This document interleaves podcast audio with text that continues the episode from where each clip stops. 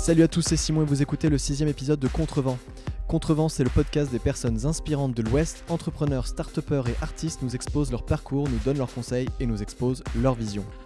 Avant de commencer, je t'invite à t'abonner sur l'appli d'écoute sur laquelle tu te trouves pour ne rien louper sur les sorties des nouveaux épisodes. Si tu veux m'envoyer un message, n'hésite pas non plus à rejoindre la communauté Instagram sur Contrevent où vous êtes de plus en plus nombreux. Pour ce sixième épisode, donc, j'ai rencontré un génie de la tech qui a eu la bonne idée de s'installer à Nantes avec son cofondateur Valérian et leur startup qui explose tous les records, Crisp.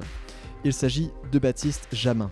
Alors Crisp, c'est un chat client que vous pouvez le plus simplement du monde intégrer à votre site web ou votre intranet pour communiquer avec vos clients, mais aussi avec vos collègues ou vos partenaires.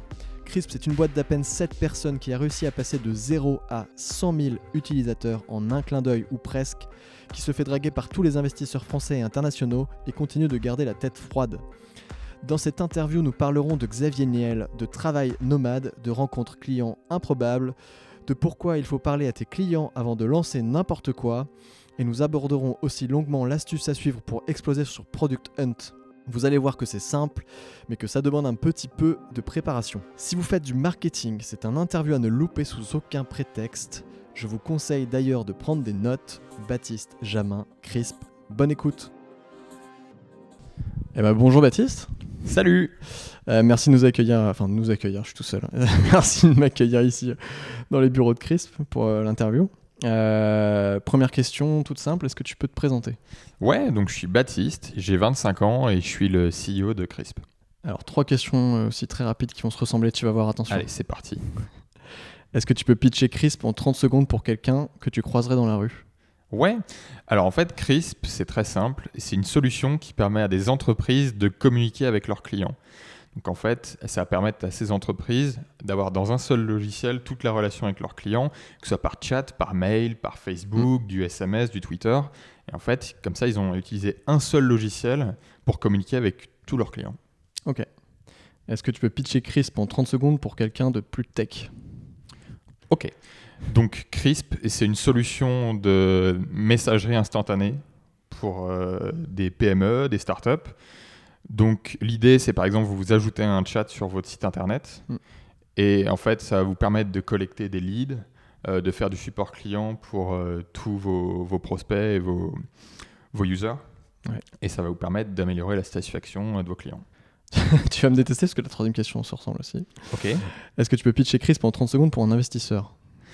Euh, On n'a pas d'investisseur, on n'en veut pas, mais je pense que j'expliquerai à peu près la même chose que le deuxième pitch que j'ai fait juste avant. C'est un pitch euh, orienté, euh, orienté entreprise. Ouais. Ok. Est-ce que tu peux nous raconter un peu en détail ton parcours avant de créer Crisp? C'est quoi ton background juste avant Crisp?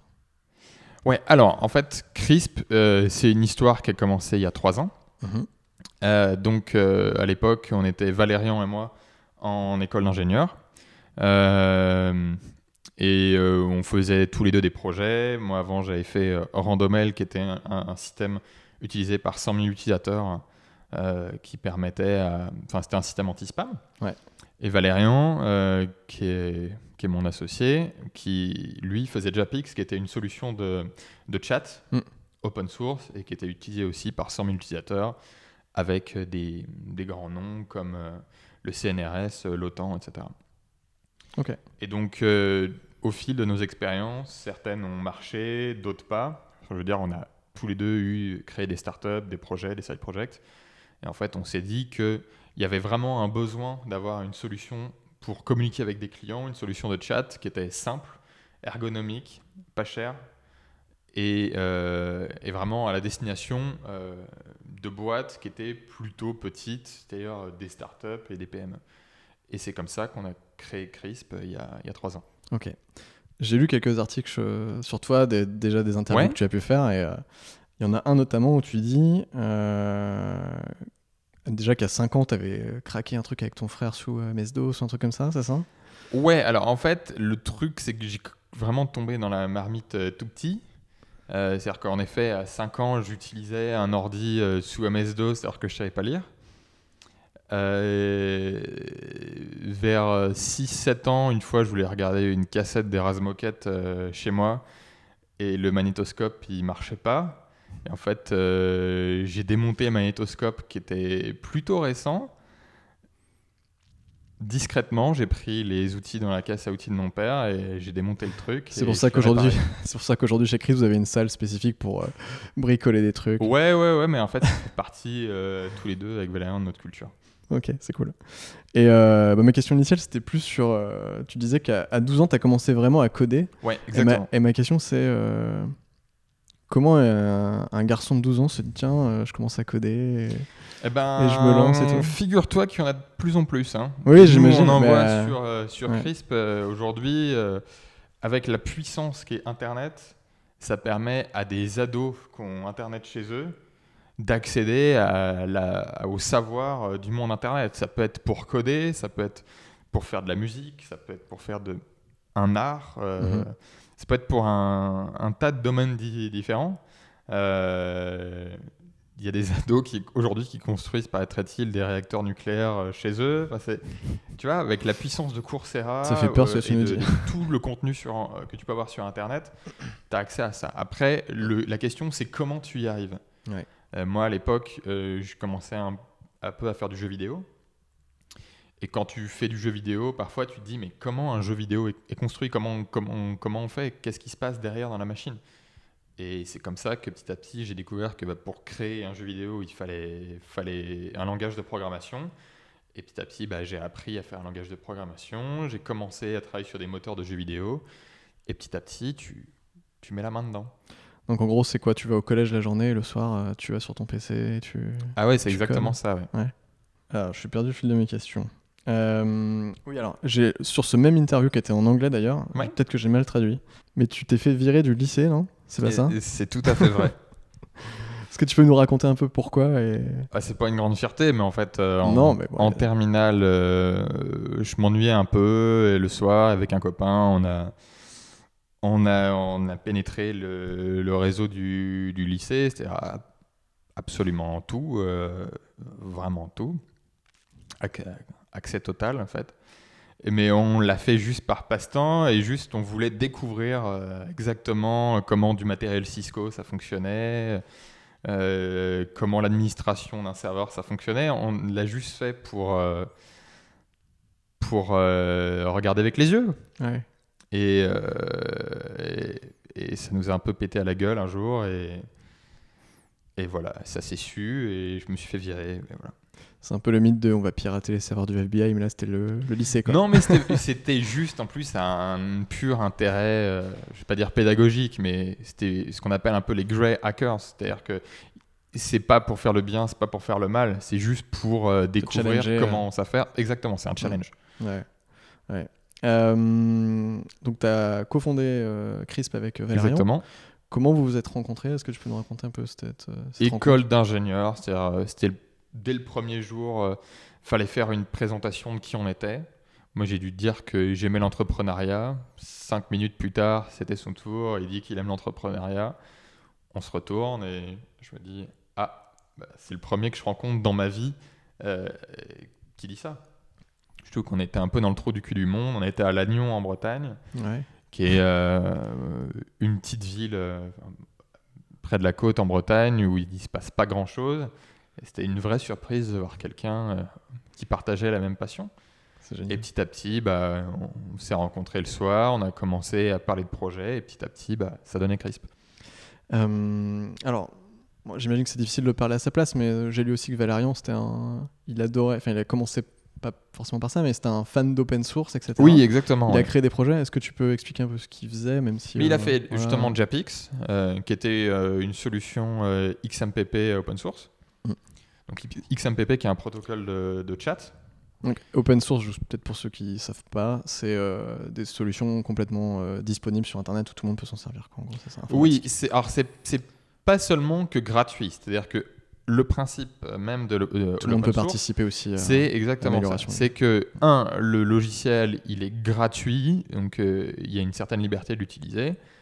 Et deux, les sources sont disponibles. Mm. C'est-à-dire que si vous trouvez un problème dans le logiciel, vous avez accès euh, vraiment euh, au moteur euh, du logiciel, vous pouvez, le, vous pouvez le modifier, le modifier à votre sauce, etc. Et donc petit à petit, Ouais. Valérian, il, il a fait de l'XMPP, il a fait des, des projets open source. Après, je pense qu'il en avait peut-être eu un peu marre de ce monde-là. Moi aussi, j'en ai fait avant. c'est un monde qui est bien, mais faut savoir aussi souvent que c'est les, les contributeurs, euh, enfin les, les fondateurs des projets open source qui font 90% du travail et la contribution, en réalité, euh, Ouais, elle est elle est faible. minoritaire. Mais euh, enfin, je pense que Valérian, en tout cas, ça lui tient à cœur aujourd'hui de continuer à faire de l'open source. C'est pour ça qu'aujourd'hui Crisp, euh, est- il y a une partie freemium, enfin une partie Ouais, gratuite. et, euh, On a donc sur Crisp, on a toujours un plan qui est gratuit, c'est-à-dire que des entreprises qui commencent peuvent utiliser Crisp gratuitement. Mm. Après Crisp, on a un plan pour des, des entreprises un peu plus grandes qui est Crisp Pro à 25 euros par mois. Et après, on a Crisp Pro qui est à 95 euros par mois, ce qui reste accessible comme tarif ouais, pour des entreprises un peu plus grandes. Donc on a toujours dans notre essence de vouloir être abordable pour euh, toutes les entreprises et, euh, et aussi pour les startups qui débutent. Et aussi on a des briques open source dans Crisp euh, qui sont, qui sont où le code source il est libre. Vous, alors, je sais pas quel est le jour exactement où vous êtes dit allez, euh, on fait Crisp. Peut-être qu'il y a eu un, un jour en particulier, mais euh, à partir de ce moment-là, vous, vous vivez de quoi? Enfin, c'est-à-dire, vous avez le chômage, vous vivez chez vos parents ou, euh, Alors, C'est une question. En fait, si je te pose cette question-là, ce c'est parce qu'il y a beaucoup de personnes qui se posent la question Ouais. quand ils veulent se lancer dans l'entrepreneuriat. C'est euh, ouais, ok, mais comment comment je fais? Je quitte mon CDI, qu'est-ce qui se passe Donc, la meilleure période pour faire l'entrepreneuriat, c'est, il n'y a pas de secret, quand on est étudiant. Parce que quand on est étudiant, on est capable vraiment de vivre de peu. Et ça, c'est une vraie chance. Et aussi, quand on est étudiant, on est extrêmement naïf. Et la naïveté est un- une chance euh, énorme pour les entrepreneurs qui débutent. Et, euh, et nous, au début, euh, de cette naïveté, fait que on n'était pas au courant de tous les problèmes qu'on allait avoir. Et donc, ça simplifiait énormément les choses quand on a, quand on a créé Crisp. Ça nous a permis de se focus à 100% euh, sur les, les- les bonnes choses. Ouais. Euh, donc, on a commencé Crisp euh, à l'époque en école d'ingénieur. Moi, je voulais arrêter l'école d'ingénieur. C'était pas du tout ma place là-bas, je m'ennuyais. T'as arrêté du coup? T'as pas pas fini complètement? Ouais, exactement. Bah, moi, à la fin d'année, enfin au milieu d'année, j'ai compris que c'était pas mon truc. Et donc, pendant les cours, j'ai commencé à faire euh, les, premiers, les premières bases de CRISP. Je les ai commandées, enfin, je les ai codées pendant, Ouais. pendant les cours. Et après, euh, à partir du mois de juin, on a eu plus de disponibilité. On s'est mis à travailler sur CRISP. On a fait pendant tout l'été. Euh, On a pris des vacances, etc. On a fait, euh, on a fait CRISP. Mhm. Après, moi, j'ai arrêté l'école d'ingénieur. Je suis parti à Paris. J'ai commencé au- aussi l'école 42. Donc, en fait, CRISP, je vais pas dire que c'était un side project, mais on était, on va dire qu'on était à 70% dessus au début. Et puis, bah, petit à petit, ça a pris de l'ampleur et euh, on a eu de plus en plus d'utilisateurs et euh, on- petit à petit, on s'est commit à 100% dessus. Parce que du coup, toi, tu t'es t'as t'as arrêté l'école d'ingénieur, mais t'es quand même parti à l'école 42 Ouais, mais enfin, ça a duré quelques mois hein, cette expérience euh, parce que il y a un moment, faut pas déconner, hein, CRISP, ça commençait à avoir une grosse croissance et c'était c'était juste plus possible de continuer l'école. Ouais. Il fallait, fallait arrêter. Et toi, tu codes déjà depuis euh, que t'as 12 ans. Oui. On, peut, on peut pas dire clairement que t'es ingénieur parce que t'as pas été au bout de Donc tout le truc, tu- mais bon, on peut dire là, ça tu vas me dire qu'est-ce que 42 m'a apporté? Ouais, exactement. Pourquoi pourquoi t'as été euh, chez 42 Euh, 42, c'est une manière d'aussi apprendre à coder beaucoup plus vite et beaucoup plus dur. C'est pas que fait pour apprendre à coder. euh, C'est-à-dire, que je pense pour des jeunes qui veulent apprendre à coder, oui, ça va leur apprendre à coder, mais pour des gens qui savent déjà coder, ça va leur permettre euh, d'apprendre plus vite, plus fort. Et moi, en effet, ça m'a permis d'a- d'apprendre beaucoup plus de réflexes et, euh, et de coder mieux. Ok. Quand vous lancez Crisp au début, vous avez tout de suite compris qu'il y avait un marché. Pourquoi vous vous dites on va lancer un chat euh, client comme ça enfin, C'est quoi le, Euh, bah le, déjà, dé- le déclic? euh, Crisp, on est vraiment des mecs où du chat, on sait faire ça. Voilà. Moi, j'ai commencé à coder il y a 12 ans. Quand je faisais du jeu vidéo, du chat, j'en faisais. Ouais. Euh, tu as rajouté un- une brique de chat dans un système de jeu vidéo, dans, dans du RPG, etc. Bah, ça, ça s'apprend.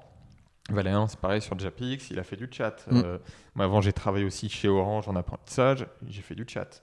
J'ai bossé aussi dans une entreprise avant, dans une start-up, où euh, il faisait du chat. Enfin, du chat, euh, vraiment, on, Mais, on euh, savait faire ça. Le fait que vous sachiez le faire ne veut pas dire qu'il y avait un marché, tu vois. Est-ce que tu montes une boîte parce que tu sais faire ce truc-là? Est-ce que vous si, êtes dit. si, si t'aimes avoir si ça et Mm. que t'es bon à le faire, fais-le. Ouais. Après, moi, tout le monde me disait enfin, Vous êtes malades, les gars, il y a 100 concurrents, le marché il est établi, vous allez vous lancer, vous allez vous faire défoncer. Bah, ça, va durer, euh, ça va durer trois mois cette histoire et ça va être plié. Et en fait, on y croyait tellement et on a tellement voulu faire les choses bien qu'au début, on a eu 10 clients, puis 20, puis 50, puis 100, et puis il s'est passé un effet boule de neige. Qu'est-ce que vous avez fait différemment euh, par rapport au Eh concurrent ben, en fait, quand on a commencé Crisp, on a vraiment voulu faire une solution de chat qui fonctionnait parfaitement. C'est-à-dire, OK, on va pas faire 1000 features, mais on va faire euh, 50 features Elle fonctionne dans 100% des cas. et quoi. elle fonctionne parfaitement. Et vraiment, on a tout fait pour que l'expérience, elle fonctionne tout le temps. Tout le temps, tout le temps. Et que le- l'expérience client, elle soit top, que le chat il soit beau à utiliser, qu'il fonctionne bien. Mhm. Et, que, et en faisant ça, eh ben, ça a plu, la sauce a pris et ça a donné la croissance qu'on a aujourd'hui. C'est-à-dire aujourd'hui, on, a, on est passé à l'époque, il y a trois ans, de 10 personnes qui utilisaient la solution. Aujourd'hui, il y a 100 000, euh, 100 000 uti- entreprises qui utilisent la solution.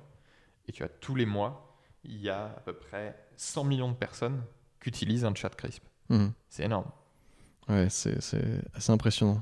Tu parlais de tes premiers clients et euh, j'étais à la conférence que tu as fait au Web Today là, cette année au mois de juin. Oui. Qui était, euh, qui était vraiment top. Enfin, j'ai- j'ai j'ai adoré. Euh, et tu disais des choses qui pouvaient paraître complètement euh, logiques, mais en fait que beaucoup d'entreprises ne font pas. Mais c'était justement hyper intéressant de, de l'entendre de, de, de ta bouche. Et, euh, et tu disais euh, notamment n'écoute que tes 10 premiers clients Oui. et personne d'autre.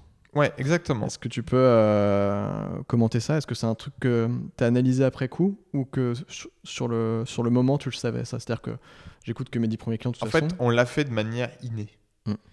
Euh, en fait, le problème aujourd'hui, c'est qu'il y a, y a plein d'entrepreneurs qui se lancent. Mm, mm. Donc, ils se disent, faut que je fasse mon MVP. Donc, quand ils font MVP, ils entendent que l'aspect minimum euh, pour le produit. Mm. Donc, ils font un produit qui est minimal et qui est pourri. Après, ils se disent, il faut que je fasse un gros lancement. Donc, ils, ils vont faire du flyer, ils vont faire de l'ads, ils vont faire un MailChimp avec euh, 10 000 personnes. Ils font leur lancement. Et ils, ils secouent la terre entière pour dire qu'ils existent. Et en fait, là, qu'est-ce qui se passe? Tout le monde voit un produit qui est minable et ça marche pas. Ouais. Et après, les entrepreneurs se disent Ah bah merde, euh, en fait, euh, les gens, ils veulent pas de ce que je fais. En fait, c'est pas le problème. C'est que tu as lancé quelque chose et, et qu'il y a de la merde, en fait. Et, et- et tout le monde le sait maintenant. Et alors, en fait, je pense qu'il vaut mieux faire l'inverse. Nous, ce qu'on a fait, c'est qu'au début, Crisp, on l'a fait en, vraiment en petit comité sur 10 personnes. Et quand tu as 10 personnes, tu fais tout pour que les personnes elles restent. C'est-à-dire que ces 10 personnes, au bout d'un mois, elles soient encore là. Et quand tu fais ça, tu construis un produit qui a quelque chose qui est extrêmement simple, ça s'appelle la rétention. Et en fait, ça veut dire que si tu réinjectes 10 personnes euh, dans, ton produit, à la fin du mois, tu auras donc 10 plus 10, tu auras 20 personnes, etc. etc. Mm. Et donc c'est comme ça qu'on pro- qu'on produit euh, de la rétention. Et en plus, sur un produit où on a du un bon bouche à oreille, un produit qui est bon, ça va générer du bouche à oreille, du referral. Et donc naturellement, ces 10-20 personnes, elles vont ramener d'autres personnes, etc. etc. J'allais te poser des questions Et justement là, là-dessus. Tu as un euh, effet mm. boule de neige. Ouais. Ce qu'on peut appeler un product market fit. Mais en fait, c'est- juste un, effet boule de neige. C'est-à-dire que tu as le bon produit que euh, les, gens veulent. Une fois que tu as ça, que tu as ce bon produit que les gens veulent, là, tu peux t'amuser à faire une belle campagne de communication sur Product Hunt, euh, sur Facebook, un gros MailChimp, etc. Enfin, tu, fais ta campagne de promo. Et donc là, normalement, tu devrais passer de euh, plusieurs dizaines de clients à plusieurs centaines, voire milliers. Et ce qui va se produire, c'est que ces personnes-là, ces 1000 personnes, naturellement, Mhm. vont attirer d'autres personnes. utilisateurs. Et là, ça devient viral. Tu parlais justement pendant cette conférence du framework AARRR. Oui. Euh, tu disais que la rétention et la recommandation, justement, c'était le, le plus important euh, dans ce. Oui. ce C'est-à-dire qu'en fait, tout le monde aujourd'hui focus sur l'acquisition. Les entrepreneurs dépensent des budgets énormes en ads. Alors qu'en fait, il, il ferait mieux de se focus sur la rétention Mm. et sur le referral, qui sont les deux piliers clés. Et si ça, ça fonctionne, il suffira de mettre un petit peu d'acquisition et ça fonctionnera. euh, ça fonctionnera comme une mécanique bien huilée. Ouais, ouais. Euh, Il y a aussi un autre truc que tu as dit pendant cette conférence, et ça, c'était pour moi le, le truc le, me- le mieux que j'ai entendu pendant une conférence. Qu'est-ce que j'ai dit comme connerie Non, non, non, non, c'était un truc qui est, qui est très con. Oui. Tu vas me dire, bah oui, il a retenu ça. C'est un truc très con, mais tu, tu disais, mais pourquoi est-ce que les boîtes cachent leurs coordonnées en fait pour pas qu'on les contacte? Et c'est un truc que je trouvais assez incroyable parce qu'en effet, quand. Je sais pas, tu vois, genre avec ton opérateur téléphonique, moi typiquement ça m'est arrivé, tu Oui. galères à les contacter parce qu'ils Oui. planquent le numéro de téléphone ou leur chat il est pourri, tu Oui. attends 150 ans et tout, etc. Et toi tu disais, mais non, mais il faut faire justement l'inverse. Mais mettez surtout en quand gros vous votre débutez, numéro. en fait. hein. Euh, quand Tiens. une boîte qui débute, il faut faire surtout l'inverse et, euh, et avoir au moins un chat sur son site internet, dans son app, pour permettre, dès que les gens ils ont un problème, euh, de vous contacter Mm. et de savoir euh, s'ils ont la moindre question, s'ils ont le moins de problèmes, au moins de pouvoir euh, résoudre ça. Parce que si une personne a un problème, tu peux être garanti que derrière, il y a 10 personnes, voire 20 personnes qui ont le même problème, mais qui ont été silencieuses. Mm. Euh, et donc, toutes les personnes qui vont te contacter, ça va être extrêmement bénéfique d'ailleurs pour ta boîte. Non, mais voilà, je trouve ça Par hyper exemple, ça peut être une question sur ta landing page parce qu'il y, y a une information qui n'est pas claire. Si tu as 5 personnes qui te contactent tous les jours et qui te demandent la même info, tu vas finir par te dire il y a un truc qui n'est pas clair sur mon Ouais. site que les gens n'ont pas compris. Ouais. Donc là, tu modifies ton site et euh, tu, tu- tu fais en sorte que ce soit plus clair. Et donc petit à petit, tu vas améliorer comme ça avec le feedback de tes clients. Pour une app, pareil, à chaque fois, il y a des gens qui vont te reporter des bugs, des choses qu'ils n'ont pas compris. Bah, dans ton app, tu vas corriger ça. Et c'est comme ça qu'on va améliorer petit à petit la rétention sur l'app. Ok. Euh, vous avez explosé, enfin vous avez explosé. En tout cas, c'était un, un gros levier à un moment donné, euh, grâce à Product Hunt. Oui. Euh, alors les gens savent pas forcément, enfin, ça sauront peut-être pas tout ce que c'est, mais en gros, c'est une espèce de plateforme sur laquelle les gens mettent leurs produits, et les comparent et on peut les noter, enfin les faire remonter dans, le, Oui, dans une espèce de classement. Et ma question là-dessus est très bête, c'est comment on fait pour mettre son produit dessus et surtout comment tu fais pour le faire connaître Ou est-ce que ça se fait tout seul, c'est organique T'as juste mis ton alors produit, c'est une explose. question qu'on me pose toutes les semaines Ah oui. en ce moment. Et je, pense que c'est pertinent, il va falloir que je fasse un article sur ça parce que Bah ouais. tout le monde se pose la question sur Bah, le c'est très, c'est peut-être très américain. En tout cas, on a l'impression que c'est très américain. Du en coup, fait, ce qu'il faut savoir, c'est que fut une époque, euh, Product Hunt était vraiment une curation euh, journalière des meilleurs produits du moment, des meilleures startups du moment, et fallait être dans la communauté pour pouvoir euh, soumettre un produit. Donc nous, euh, il y a trois ans, c'est un de ces influenceurs-là qui nous a mis sur Product Hunt. Ça nous est arrivé comme ça un dimanche, on n'a rien demandé à personne. Euh, c'est un de nos premiers users qui était convaincu de Crisp et qui l'a mis un dimanche sur Product Hunt. Et ça s'est fait comme ça. Et donc là, on a commencé à voir euh, 1000 personnes qui ont utilisé Crisp euh, le jour même. Ce qui était un vrai problème parce qu'on n'était pas préparé. Et bon, tant mieux, tu as 1000 personnes qui utilisent le produit, tu te débrouilles euh, pour euh, répondre euh, même la nuit et faire en sorte que les serveurs tiennent la charge, etc. Maintenant, Product Hunt a changé de paradigme. Product Hunt, aujourd'hui, n'importe qui peut Mm. euh, soumettre un produit. Ok.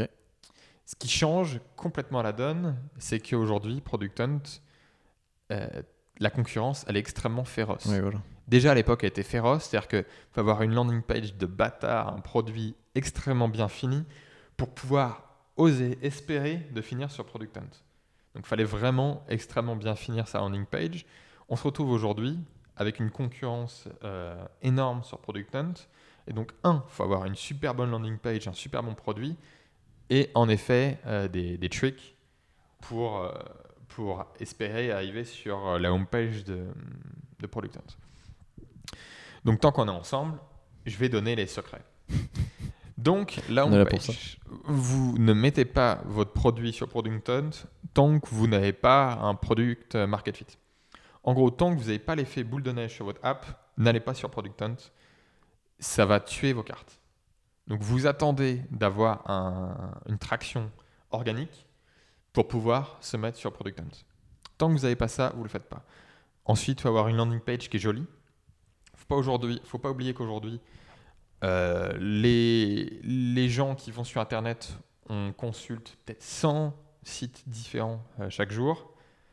Il faut que le site Internet qu'on visite et que votre produit soit mémorable, qui se dénote vraiment par rapport au reste, de sorte à quand on va sur votre site, on se dit waouh, euh, ça c'est nouveau, c'est vraiment cool, j'en ai besoin. Et donc le reste, c'est du growth hacking. Donc euh, Product Hunt étant une boîte qui est basée aux États-Unis, ce qu'il faut savoir, c'est que leur horaire est basé sur euh, l'horaire pacifique. Donc tu as un décalage horaire, euh, je crois, de 8 heures. Donc la journée chez eux, elle finit à minuit. Ce qui fait que chez nous, elle commence à 9h du matin. Donc, ce qu'il faut faire, c'est à 9h du matin, euh, heure française, si votre produit est prêt, vous le mettez sur Product Hunt. C'est pas 10h, c'est 9h. À 9h, maintenant le trade qui commence à être connu, mais à 9h, tout le monde commence à mettre les produits sur Product Hunt et c'est là que la concurrence elle se joue. Ensuite, il faut, pour gagner du temps, que toute la communication, euh, les images, les screenshots Mm. soient prêtes. Ce que je suggère aussi, c'est de faire un petit commentaire sur Product Hunt. Ce qu'il faut savoir, c'est que leur algorithme, il est basé sur la viralité, le nombre de votes, le nombre de commentaires. Donc, ce que je suggère, c'est de commencer à mettre un commentaire pour inciter les gens à mettre des commentaires et donc à augmenter euh, le ranking euh, sur Product Hunt. Et ensuite, en fait, il faut savoir quand on met euh, une app sur Product Hunt, le ranking fait que vous n'êtes pas encore mis sur la homepage, Mhm. mais dans les produits en newest. Ouais. Donc personne ne vous voit sur la homepage. Donc comment passer de euh, newest à la homepage? Le trick consiste à euh, établir une liste de personnes que vous connaissez, 100 personnes, et vous allez prévenir ces personnes que le lendemain, vous allez être sur Product Hunt. Il faut qu'il commente. Oui, et qui like. Euh, donc là, ce qu'on fait, c'est qu'on fait un batch de personnes et on va faire des slots. On va commencer avec un slot de 5 minutes où on va mettre 5 personnes. Ensuite, un slot de 10 minutes plus tard on va mettre 20 personnes. En fait, tu fais une espèce de suite de Fibonacci comme ça où tu vas euh, faker en fait euh, l'algorithme de, Mm. de Product Hunt en lui amenant de plus en plus de gens. Tu vois? Ah ouais. et en fait, l'algorithme de Product Hunt va se dire Ah, il y a de la viralité, il y a de la croissance. Puisqu'il y a de la croissance, ce produit vaut le coup, je le mets en homepage. Même si c'est pas un nombre incroyable de personnes. Parce Non, que tu parles pas de 100 besoin. personnes. Non, non, il faut juste, tu as une un petit coup de pouce au début, Hmm. un léger coup de pouce. Et là, une fois que tu es en homepage, normalement, euh, ça se fait tout seul. Et donc là, il va falloir euh, mettre sur des groupes Facebook. Genre, tu as un groupe euh, Product Hunt France. Mhm. Donc là, tu mets sur Product Hunt France, tu mets sur les groupes euh, Facebook de Product Hunt mondiaux, ton produit il est sorti. Sur des, par exemple, si tu es un SaaS, tu vas mettre sur des groupes de SaaS. Mhm. Euh, si tu es une app qui a déjà des clients, tu mails ta, ta base utilisateur et tu leur dis euh, que tu es sur Product Hunt. Et donc là, tu vas augmenter la viralité sur Product Hunt. Le but étant que tu sois dans les premiers euh, sur Product Hunt. Mhm. Parce que plus tu es dans les trois premiers, plus en fait euh, les gens vont aller voir ton, ton produit. En fait, la vérité, c'est que les gens qui vont sur euh, la homepage de Product Hunt vont regarder les trois premières apps et la 4, 5, 6, ils vont pas les voir. Mhm. C'est important, tu vois, d'être sur les, euh, les trois premiers. Et surtout, si tu es dans le premier ou le deuxième, tu peux espérer euh, ensuite euh, d'être dans le- la newsletter de Product Hunt qui va te ramener encore plus. Ouais, ouais. Mhm. Ok, bah écoute, merci pour ça. Donc hein, le reminder, c'est Ouais. belle product hunt, enfin belle belle homepage, product market fit, être à 9h, faker la avec une suite de Fibonacci et et et un truc que j'ai pas dit, il faut lancer de priorité un mardi ou un jeudi. C'est les jours où il y a le plus de, de succès sur Product Hunt. Ok. On sait pourquoi. Jamais le. Non, c'est arbitraire. Hein. Euh, je sais pas pourquoi, c'est comme ça. C'est les jours les plus actifs. Euh, le vendredi, c'est pas très actif. Le week-end, c'est pas très actif. Après, tu peux, tu peux essayer aussi le lundi, le mercredi, mais euh, en fait, il faut quand même privilégier le mardi et le jeudi. Ok. Et surtout pas le vendredi et le week-end. Euh, bon, tu disais que la stratégie de Crisp, c'était plutôt de la rétention de clients plutôt que d'aller en Oui. chercher, mais tu vas quand même en chercher. Et comment tu fais pour aller les chercher Aujourd'hui, c'est organique en fait. Grâce à la rétention. Grâce à Euh, en fait, non, à la recommandation au Euh, final. où, euh, Crisp, comme on a un modèle gratuit, un modèle freemium, Mm. des entreprises euh, rajoutent euh, notre chat sur leur site internet. Mhm. Donc sur le site internet, il y a un lien Powered by Crisp euh, en dessous. Et donc euh, ça permet à des visiteurs euh, qui vont voir euh, le, le site qui est client chez nous de voir qu'ils utilisent Crisp. Ouais. Par exemple pour des sites en B2B, euh, c'est boule de neige parce que les clients de nos clients se mettent à utiliser Crisp, etc. etc. Ok. Donc t'as pas, tu fais pas du ads Google à foison, ce genre de choses. Non, non, on, on essaye en ce moment de tester, mais ah, c'est du test. euh, tu Ouais. on teste juste les bonnes formulations comme ça. euh. Pour voir si ça Mais peut prendre aussi. Aujourd'hui, l'acquisition, elle vient chez nous du bouche à oreille et du referral par la chatbox. Ok. C'est les piliers chez nous. On parle de tes clients et justement, je voulais savoir est-ce que tu as une histoire un peu sympa à nous raconter sur un de tes clients? Enfin, j'en ai un tas, mais vraiment euh, un tas. Euh, on aime bien chez Crisp rencontrer nos clients. Ouais. Ok. Donc, euh, dans une époque, on était digital nomade. Oui. Et donc, euh, en gros, on n'avait pas de bureau et on travaillait dans des pays dans le monde et euh, on bossait dans des Airbnb en gros. Et en fait, euh, on avait, on s'est rendu compte quand on commençait à avoir des clients partout dans le monde et on a rencontré nos clients là où ils étaient.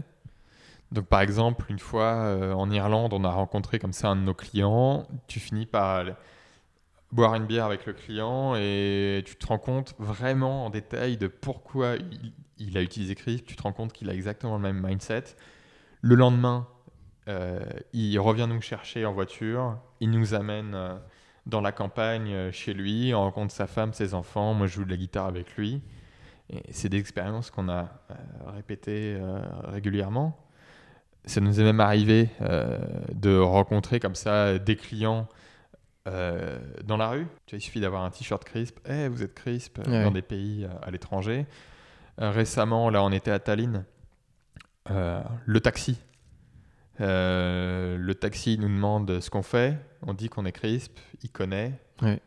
Et en fait, c'était juste quelqu'un qui faisait des extras le soir en taxi. Et, euh, et c'est très marrant. Euh, on a vraiment, euh, en plus, la chance d'avoir plein de verticales différentes pour Crisp. Mhm. On a vraiment aussi des, des, des clients qui ont détourné l'usage qu'ils font de Crisp. C'est-à-dire qu'à la base, Crisp, c'est plutôt fait pour vendre sur un site internet et faire du support client. Ouais. Mais on s'est rendu compte qu'on avait des usages de Crisp complètement détournés dans le monde. Euh, par exemple, euh, on a des, euh, on a des mairies qui utilisent Crisp pour faire le support avec leurs citoyens. Par exemple, tu vas sur le site de la mairie et tu dis que tu as des poubelles à côté de chez toi et que tu en as marre, que tu as un chat errant et tu contactes la municipalité par, par Crisp. On a des écoles qui utilisent Crisp euh, pour euh, la relation entre euh, les élèves ou les parents et l'administration de l'école. ouais. Euh, on a des écoles qui utilisent Crisp aussi pour euh, euh, l'éducation, c'est-à-dire en gros, tu as une prof d'anglais qui utilise Crisp et derrière, il joue en fait à la marchande avec les, les élèves. Ouais. En fait, Crisp sert juste d'intermédiaire derrière pour avoir une relation, on va dire, virtuelle. Et donc comme ça, on a des usages complètement euh, détournés. C'est intéressant. Et on se rend compte aujourd'hui euh, qu'on a des, euh, des aspects sociologiques comme ça. On se, rend, on se rend vraiment compte de aussi comment la société fonctionne. C'est-à-dire, par exemple, on a plein d'écoles aux États-Unis qui nous utilisent et on se rend compte à certaines heures de la journée, notamment bah, quand l'école commence, que tu as un pic de connexion à cette heure-là. Et on est capable aujourd'hui d'établir des graphiques extrêmement précis et c'est très rigolo à voir. Valérian et toi, vous êtes les deux seuls actionnaires aujourd'hui de Oui. la boîte? On vous démarche beaucoup pour. euh, parce que la boîte est Oui. très- a beaucoup de succès, donc du coup, on vous démarche beaucoup pour investir dans cette entreprise. Vous, voulez pas. Est-ce que tu peux nous expliquer pourquoi vous voulez pas et euh, quelle est ta relation avec les, euh, les VC ou euh, les personnes qui veulent investir dans ta boîte? Alors, c'est vrai qu'on a beaucoup de VC qui nous contactent. Ça peut aller jusqu'à un à deux contacts par semaine. Mm. On a même certains qui ont tellement insisté pour nous rencontrer, qui sont venus à Nantes et euh, qui ont, pris euh, l'avion et qui sont venus nous voir comme ça. Euh, bon, bah, en gros, j'ai pris un billet d'avion. maintenant, de toute façon, vous n'avez pas le choix de me rencontrer. On a une bonne relation avec les VC, même si on ne veut pas de leur argent. On ne veut pas de leur argent parce qu'on considère que nous, on veut notre liberté. Qu'on ait une boîte qui est euh, suffisamment rentable pour pas avoir besoin d'argent euh, VC. Mhm. Nous, c'est important d'avoir notre liberté, d'être maître de nos succès et de nos erreurs. Euh, donc, important pour nous de ne pas lever de fonds. Euh, et ouais, j'ai une bonne relation avec les VC. En gros, parce que nous, on est connecté de la part de notre business à plein d'entreprises différentes. Mhm. Donc, on sait ce qui se passe. On voit très clairement des tendances dans le monde. On, dès qu'une boîte se lance et commence à utiliser CRISP, on commence à voir euh, l'entreprise en question, ses concurrents. On voit un, tas de choses comme ça. Donc, on a une belle vision de l'écosystème et de l'écosystème dans les différents pays. Et donc, euh, les VC, ça les intéresse parce que nous, on connaît tout ça. Et en même temps, nous, ça nous intéresse d'être connectés à des VC parce que eux, euh, ils ont cette connaissance-là et ça permet d'échanger euh, des points de vue. Ok, c'est intéressant. Euh, Mais Ouais, c'est je- pas une relation d'argent, c'est juste on va boire une bière. Et, ouais, une relation d'information. Ouais, exactement. Vous êtes une toute petite équipe chez Chris, malgré Ouais. le. enfin, On est 8 et bientôt 9. voilà. Donc, ce qui reste hyper petit par Ouais. rapport à la, à- au nombre d'entreprises que vous gérez, Et au nombre de comment on connexions que vous avez. Bah, c'est comment vous faites, et puis surtout qu'un truc hallucinant, c'est que. D'ailleurs, la, la preuve, parce que quand je suis arrivé, tu m'as dit, bah, j'étais en train de coder, j'avais complètement zappé que tu allais arriver. Oui, Et du coup, euh, du coup, c'est assez hallucinant que le, le- le CEO soit encore sur des tâches très opérationnelles de code, tu vois. ouais. Comment, euh, enfin, c'est c'est bien. Hein Je dis pas que c'est pas bien, mais comment tu comment tu gères ça? Enfin, c'est assez euh, impressionnant. Et donc du coup, c'est Bah, il faut savoir aussi que euh, je pense que des, des gens talentueux, euh, un petit nombre de gens talentueux peut produire énormément plus euh, nombre de gens moyens. Mm. D'ailleurs, il y a bien que des chefs de projet pour croire qu'avec euh, neuf femmes, euh, on fait un bébé en un mois. Mm. Moi, je pense que dès, tu vois, nous, on a commencé avec Valérie, on a commandé- commencé très très tôt. On est infiniment plus productif que si là, on devait euh, embaucher euh, 10 ingénieurs pour faire notre travail. Ouais. Donc, euh, on préfère embaucher des gens talentueux et productifs plutôt que, plutôt que d'être plein. Ouais. Et après, on a automatisé un tas de choses. Oui, c'est surtout ça ouais, qui fait que la, qui fait la grosse différence. Ouais, exactement. Euh, On perd pas de temps à faire des réunions, euh, ouais. ça avance. Je, je reviens un petit peu en arrière sur une question en fait que, que j'ai zappée, mais elle vient de me revenir en tête. Toi, tu es le CEO de la boîte, mais Oui. je, je sais de ce que j'ai lu, tu vas me dire si j'ai tort, mais que c'est Valarian qui avait eu l'idée, entre guillemets. Oui. Et dans les- l'esprit collectif, on peut se dire, ok, c'est le mec qui a eu l'idée qui va être CEO, etc. Comment vous, avez géré votre relation justement de CEO et de CTO Est-ce que c'est ça paru évident que tu prennes cette position-là ou... Euh, il s'est arrivé aussi un moment où j'avais plus euh, de euh, plus de disponibilité. Mm. Moi, je suis parti à Paris aussi pour faire croître la boîte. Après, je suis certes entre guillemets CEO et Valéant CTO, mais on est à 50-50 dans la boîte. Ouais. Donc, c'est juste une manière dont se répartit les tâches. Ça change rien sur. euh, Mais ça change. Il a son mot à dire sur tout, j'ai mon mot à dire sur tout. C'est juste, il fallait trouver une appellation. Oui, tout à fait. Parce que je pense qu'il y en a beaucoup qui se posent cette question-là, même si c'est pas les bonnes questions à se poser. J'ai tendance fout, à faire mais- plus de conférences, tu vois, des podcasts comme on le fait aussi. Mm. Euh, Valérian, il a tendance à faire plus de tech. Euh, tu vois, par exemple, si Valérian il fait un choix technique, euh, je, je peux avoir mon mot à dire, mais c'est plutôt lui qui va trancher quand même. Ok. C'est quoi ton meilleur souvenir avec Crisp? Euh, mon meilleur souvenir. Alors, je sais pas si mon meilleur souvenir est lié à nos- mon pire souvenir aussi. J'ai plein de souvenirs Je marrants. te pose la question cas. juste derrière. C'est quoi ton pire souvenir Euh, tu vois, le- le- aller avec euh, des clients dans des endroits que tu connais pas et rencontrer comme ça des clients, voir des gens euh, dans des endroits à l'autre bout du monde qui utilisent Crisp, ça fait, c'est très plaisant à voir. Donc ça, ça me plaît beaucoup. Après, comme dans toute vie d'une startup, tu as des choses absolument incroyables qui peuvent se, se produire, que ce soit en positif ou en négatif. Euh, par exemple, il y a, il y a deux ans, aujourd'hui, on s'appelle crisp.chat, donc Mm. c'est le nom de domaine. Avant, on était crisp.im. Et en fait, un soir, il y a une panne générale sur le nom de domaine en .im. Donc en gros, tout- toutes les entreprises dans le monde qui avaient un nom de domaine en .im étaient impactées, Pourquoi .im comme instant messaging. Ah ok. Et nous, il s'avère qu'on était une des plus- entreprises les plus influentes avec un .im. Donc tout le monde nous contactait en disant, mais les gars, est-ce que vous avez une idée? Pourquoi ça marche pas le .im Et on a commencé à enquêter. Et en fait, on a découvert que le nom de domaine en .im, euh, c'est un, un acronyme en instant messaging, mais en réalité, c'est géré par l'île de Man. Île de Man, qui est une- un paradis fiscal géré par euh, c'est une, une- une- une- euh, une île anglo-normande, donc euh, c'est euh, géré par l'Angleterre. Et l'Angleterre, comme ils aiment tout privatiser, ils ont, fait, ils ont délégué la gestion du nom de domaine, notamment au département de l'éducation nationale britannique. Ok. Pourquoi? Je ne sais pas. Mais en gros, euh, le, data center qui gère l'éducation nationale britannique héberge aussi une partie des noms de domaine en .im. Ça n'a aucun sens, mais c'est comme ça. Et il s'est avéré que ça devait être euh, l'été. On est 22h le soir, un samedi soir. Le nom de domaine est mort. Et évidemment, tout le monde en astreinte. Donc, euh, quand c'est comme ça, tu as un numéro d'urgence. Mais le numéro d'urgence, évidemment, euh, ils sont en vacances.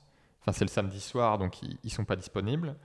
Donc on arrive à trouver la personne qui est d'astreinte, mais la personne qui est d'astreinte, évidemment, elle est, en vacances. Et, euh, et quand il y a une urgence, il faut appeler la compta. Et la compta, évidemment, on est le week-end, donc ils ne sont pas disponibles. Donc c'était un vrai casse-tête. Et on a, j'en étais rendu à faire du scrapping LinkedIn pour savoir les employés qui travaillaient dans le data center. Aller, euh, ouais. Et on a fini par trouver le, nom de t- euh, le numéro de téléphone et le nom des employés qui travaillent là-bas. Je l'appelle un, un soir, enfin le, ce soir-là. Évidemment, il est extrêmement surpris que- qu'on lui explique voilà, que dans, dans son data center, il y a des serveurs très importants qui ne sont, qui sont pas en état de fonctionnement et qu'il faut faire quelque chose. Et, euh, et donc, il a fait remonter l'info. Et 20 minutes, une demi-heure plus tard, le problème était résolu. Mais tu vois, c'est comment montrer qu'une défaillance euh, d'un problème qui n'est pas du tout ta faute Ouais. peut impacter ton business. Et donc, suite à ça, on est passé au nom de domaine chris.chat, qui n'est pas géré par euh, des broquignoles, qui est, qui est répliqué sur 8 serveurs différents. Et donc, ça, ça marche beaucoup mieux. Ok. Si tu devais donner une note à Crisp, tu lui donnerais combien? Euh, la note de satisfaction de Crisp aujourd'hui, elle est de 4,5 sur 5. Ok. Donc, je donnerais cette note-là. Très bonne réponse. Euh, voilà. Ok. Vous Parce êtes- qu'on peut toujours améliorer des choses, mais euh, faut avouer que Chris, c'est quand, même, c'est quand même très bien. On va parler un peu plus de toi. Euh, Ouais. Est-ce que tu peux nous raconter comment ton entourage a perçu ta volonté d'entreprendre? Est-ce que c'était un truc logique euh, pour, euh, pour eux que tu fasses ça ou ça t'est mal perçu? Enfin, mal perçu. Non, mais. euh, Jamais, je dirais, un entourage perçoit mal euh, négativement, je dirais. Par contre, ils peuvent avoir du mal à percevoir réellement ce qu'on fait. Au début, moi, quand j'étais plus jeune, je faisais plein de projets différents. Et donc, en fait, ils se disaient, je pense mon entourage, il ferait mieux de se focus sur un projet qui fait de l'argent. Tu vois? C'était surtout ça. À chaque fois, il lance un truc, mais ça rapporte pas un rond. Et, euh, voilà. Euh, et ça a peut-être été un peu le cas au début de Crisp où ils comprenaient pas réellement euh, ce qu'on faisait. Nous, dès le départ, on avait la vision de faire Crisp pour un produit, on va dire, assez mass market, avec un tarif attractif. Et moi, on me disait parfois, non mais vous êtes malade, euh, 25 ou 95 euros par mois pour vendre à une entreprise. Euh, quand on vend à une entreprise, c'est des contrats à 2000, 3000. Mm. Oui, mais avec des grands comptes, certes. Mais sur du mass market, c'est pas pareil. Et c'est que le jour où ils, ils se sont rendus compte que, euh, par exemple, mes frères et sœurs, ils ont des amis. Et que euh, quand tu vas voir des amis à droite à gauche et que tu expliques ce que fait ton frère, et que tes amis te disent Ah, mais je connais ce que fait Crisp, j'utilise, ils finissent par se dire Ça commence à être connu. Et quand tu as des articles de presse, etc., que bah, là, ta famille aussi comprend un peu plus euh, ce que tu fais, ils voient que c- ça a de l'impact. Donc, euh, Ça, ça peut-être, ça se transforme d'une incompréhension à une fierté. Ouais. Mais Ok. je pense jamais que ce sera négatif. non, non. Bien sûr. Euh, quel est le conseil qu'on t'a donné plusieurs fois mais que tu détestes? Mmh, alors évidemment, lève des fonds. Euh, lève des fonds, augmente tes tarifs. Ouais. Par exemple, euh, c'est quelque chose qu'on nous a dit. Même une fois, on avait rencontré Xavier Niel. Il dit les gars, augmente- moi je fais des freebox pas chers, mais augmente- augmentez vos tarifs. Je pense pas à l'heure du jour que ce soit super pertinent, mais j'écoute. Après, il y a toujours des choses quand on se débute, euh, quand on débute, et des gens qui vont dire ça marchera jamais. Après, un, truc que j'ai entendu parfois, c'est ce que vous faites, je le fais en un week-end. Attendez les gars, vous faites un chat? Un chat les gars, euh, je vous le code en un week-end? Bah, Fais-le mec. Fais-le. Certes, aujourd'hui, fais un chat, euh, tu plein de frameworks qui vont te permettre de faire un chat euh, avec un framework, etc. Mais faire un chat basique en un week-end, ok. Faire un chat qui fonctionne partout, scalable et qui est simple, c'est une autre paire de manches. Et même des boîtes comme Slack, qui sont quand même censées être des pros du chat, ouais.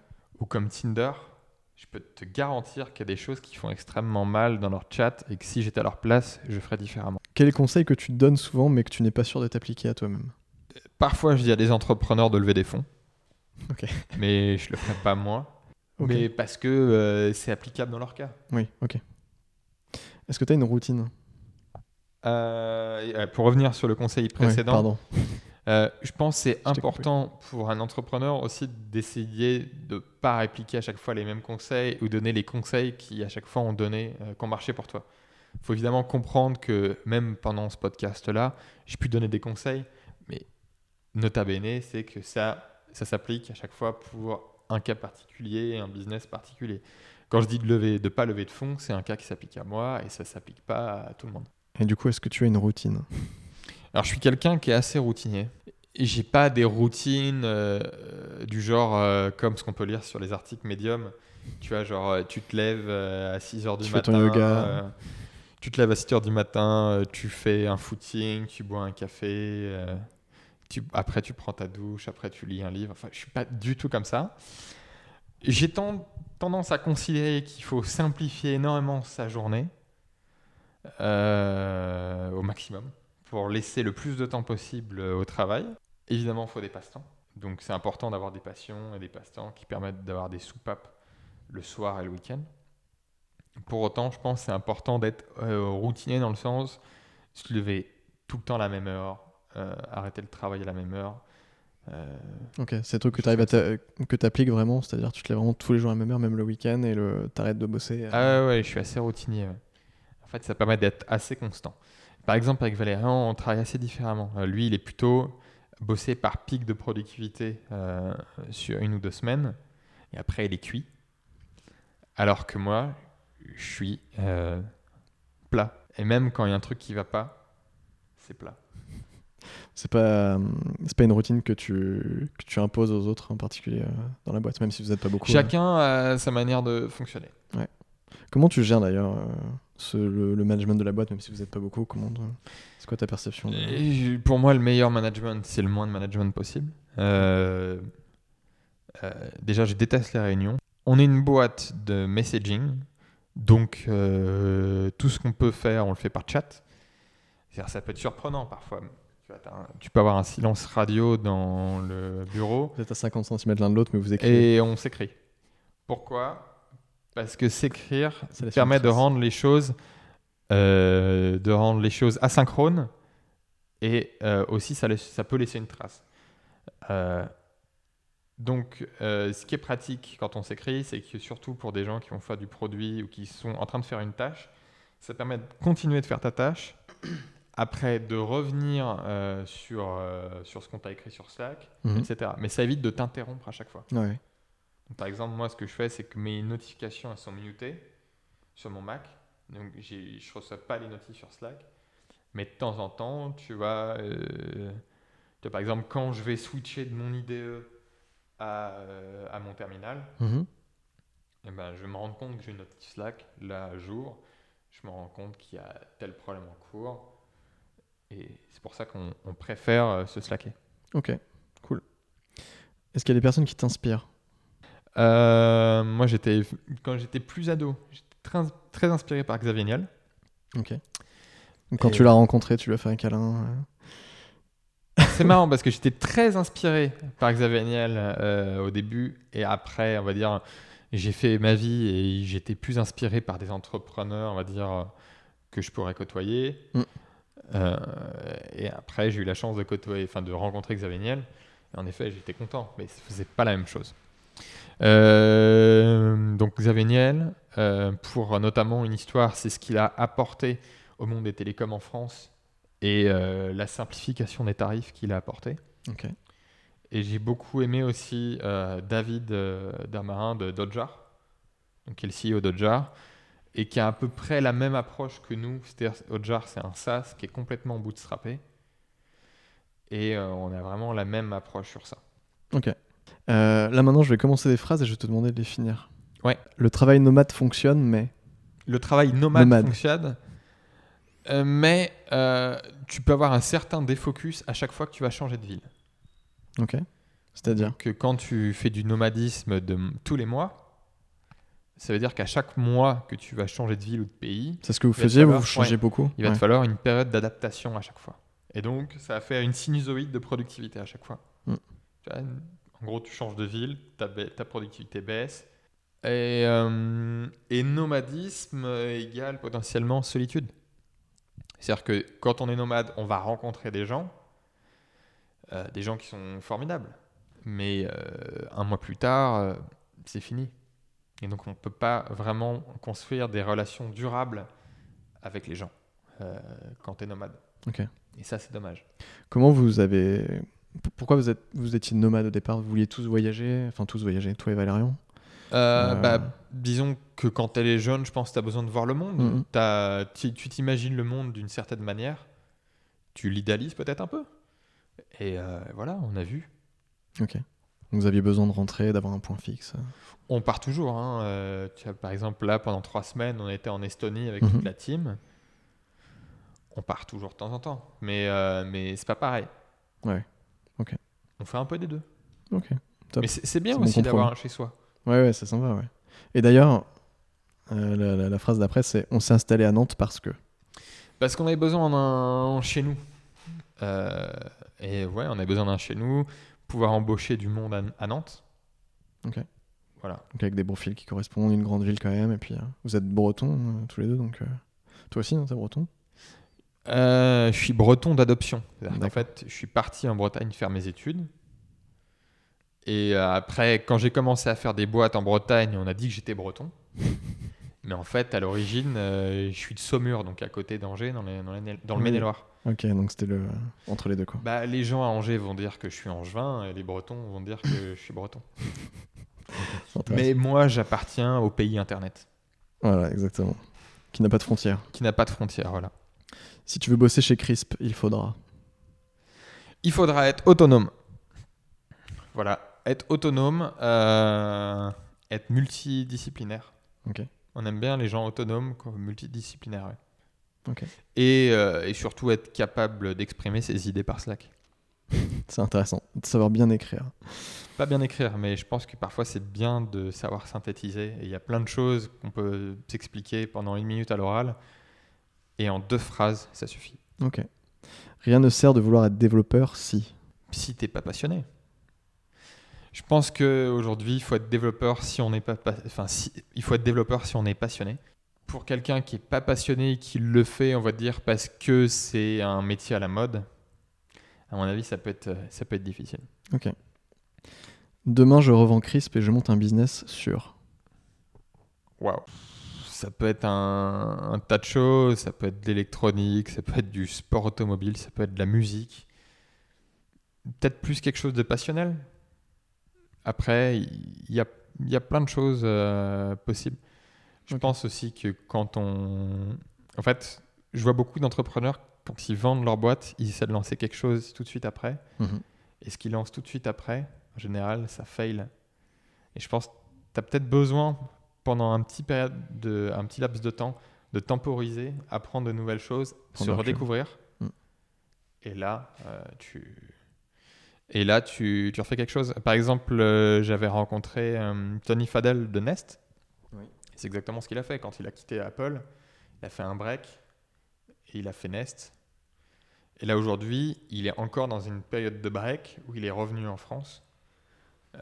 Et tu vas, surtout quand tu fais une période de break et que tu vas à l'étranger, ton cerveau, il se reconnecte un peu d'une autre manière. Mhm. Quand la presse parle de CRISP, je. Au début, j'étais fier. euh, je montrais ça à, à ma famille ou je partageais sur Facebook. Aujourd'hui, je considère euh, la presse comme, euh, comme quelque chose de courant euh, dans mon travail. Si CRISP était un personnage de jeu vidéo ou de film, ça serait.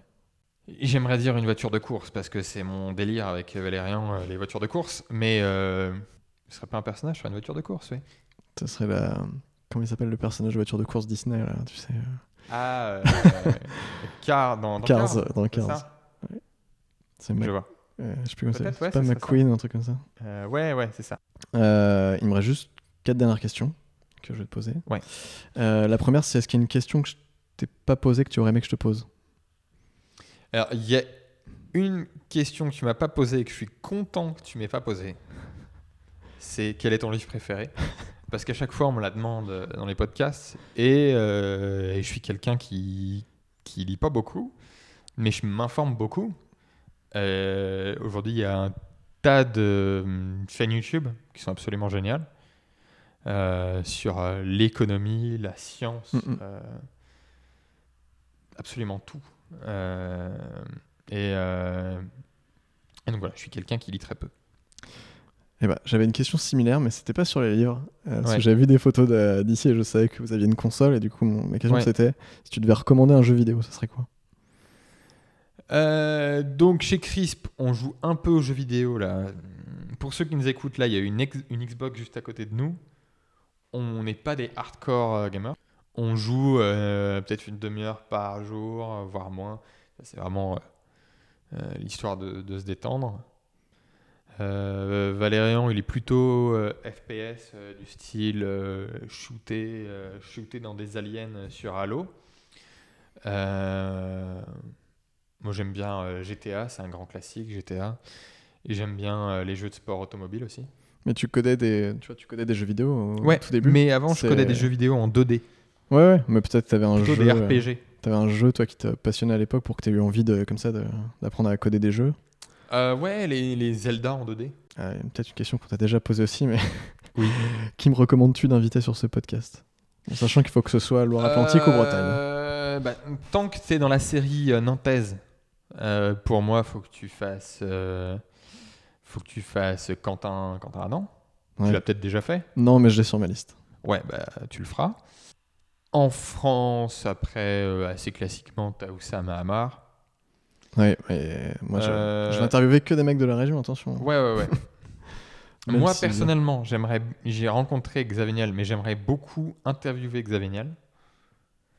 Euh, je- parce qu'en fait, on, on demande souvent à Xavier Niel Oh là là, c'est génial, vous êtes milliardaire, qu'est-ce que ça fait euh, d'être grand, beau et riche? Je pense qu'il serait plus intéressant euh, de l'interviewer sur une perspective qu'est-ce que ça faisait d'être Xavier Niel quand tu avais 25 ans? Ouais. Est-ce que tu avais des potes? Euh, Est-ce que tu avais une copine? Parce que on le dit pas là, mais avoir euh, l'amour et l'entrepreneuriat, c'est compliqué. Vraiment savoir comment il a fait au début. Ok, Et ça, ça serait intéressant. je te prêterai le matériel si tu veux. Tu Ça marche. Euh, et enfin, ma dernière question. Donc, le podcast s'appelle Contrevent. Et donc, du coup, si je te dis que tu es à Contrevent, t'en penses quoi? Peut-être, ouais. Ouais, ouais, euh, j'accepte contrevent pour euh, du fait qu'on est un peu des pirates. On est des gens qui bootstrap et c'est très peu commun dans, dans ce, dans ce monde-là. Il y a juste à voir euh, la gueule de nos locaux, là on le voit pas, mais euh, tu remarquerais ça aussi qu'on est à, à, à contrevent. Et puis le fait aussi d'avoir euh, commencé à coder euh, super tôt. Oui, c'est clair. Bah écoute, merci beaucoup Baptiste. Et bah de rien, ça m'a fait très plaisir. à bientôt. Ciao. À bientôt. C'était le sixième épisode de Contrevent. Merci d'avoir écouté jusqu'au bout. Si l'épisode t'a plu, je t'invite à t'abonner au podcast sur ton application d'écoute pour ne rien louper. Si tu es sur iTunes ou Apple Podcast, je t'encourage à laisser une note et un commentaire. Je t'encourage aussi à faire une chose super simple, parler de Contrevent à tes amis. Vous êtes de plus en plus nombreux à venir me parler en message privé sur Instagram et c'est top. N'hésitez vraiment pas à venir échanger avec moi, j'en serais ravi. Merci beaucoup Baptiste pour ton temps et ses nombreux conseils essentiels pour toute boîte qui a un focus marketing important. Quand j'ai utilisé Chris pour la première fois il y a deux ans, j'étais loin de m'imaginer que j'aurais la chance de te rencontrer et d'échanger avec toi. D'ailleurs, si jamais vous ne connaissez pas Crisp, je vous encourage fortement à le tester, c'est totalement gratuit pour la version de base qui est déjà hyper complète. J'ai donc écouté tes conseils, Baptiste, et la semaine prochaine, je vais à la rencontre de Quentin Indan de Clever Cloud. C'est un épisode très très riche où nous aborderons des sujets d'actualité qui concernent absolument tout le monde. Oui, même ceux qui n'écoutent pas Contrevent. Quentin a une culture entrepreneuriale très élargie et s'intéresse à beaucoup de sujets. Je n'en dis pas plus, mais je vous promets que vous ne serez pas déçus. C'était le sixième épisode de Contrevent. On se retrouve la semaine prochaine dans vos écouteurs ou sur la route. Kenavo, bye, ciao.